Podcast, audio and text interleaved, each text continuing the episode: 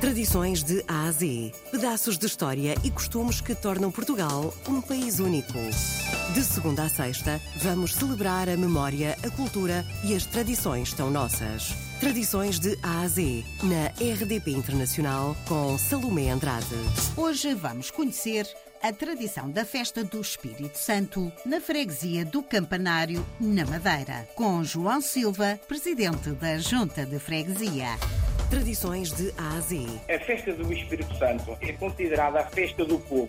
É uma festa em que normalmente não vem animação exterior. É o próprio povo que uh, anima esta festa. Tradições de A a Z. E como é que o faz? Isto é, no penúltimo fim de semana de julho, uh, no sábado, ao longo da tarde, Uh, várias romagens com ofrendas para o bazar que é construído no adro da igreja e que depois é arrematado e o dinheiro reverte uh, para as obras da, da própria e manutenção da própria igreja. À noite, um ponto alto desta festa é a tradicional romagem dos pobres, é realizada aqui no sítio da igreja, em que as pessoas trazem eh, ofrendas e estas ofrendas são colocadas numa mesa mais conhecida pela mesa dos pobres ou para os pobres e são colocados ali eh, todos os produtos vindos na romagem. Posteriormente, eh, no domingo já, o, eh, o padre eh, faz uma cerimónia da bênção da copa e de, de, logo de seguida essas ofrendas são distribuídas em cestos para uh, distribuir pelos pobres da freguesia.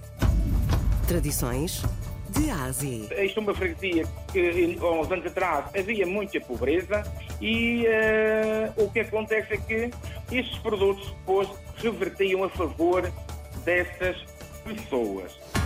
Tradições de Ásia. É uma festa muito vivida pela população.